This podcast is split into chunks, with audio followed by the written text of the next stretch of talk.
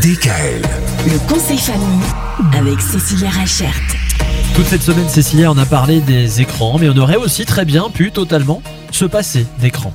C'est ça. Alors, il y a un, un défi qui, euh, qui est tous les ans.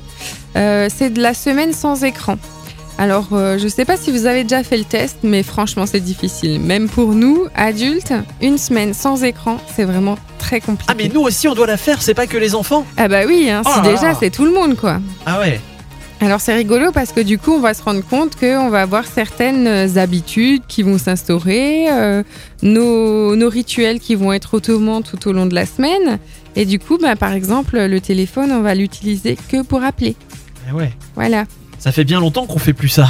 voilà, c'est ça. Ou alors euh, on se rend compte par exemple que euh, ben, le soir, on va passer plus de temps pour faire euh, un jeu ou pour faire des histoires ou, euh, ou pour, euh, pour faire une activité ensemble, une balade, n'importe quoi, plutôt que, que de se poser et d'être devant la télé pendant un moment. Ouais. La semaine sans écran, alors c'est c'est une opération nationale, c'est ça? Alors, euh, fois par an? c'est pas forcément national, mais ça se fait dans beaucoup d'écoles. Euh, ils choisissent une semaine, généralement c'est en novembre, Mhm. euh, où c'est la semaine sans écran justement pour les enfants. Et euh, ça permet vraiment euh, de retrouver, euh, comme dit, une autre organisation au quotidien. D'accord. Bon, bah écoutez, pourquoi pas à tester Et les parents aussi, hein, on l'a bien compris.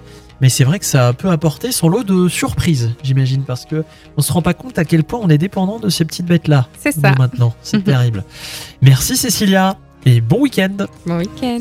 DKL. Retrouvez l'intégralité des podcasts Le conseil famille sur radiodkl.com et l'ensemble des plateformes de podcasts.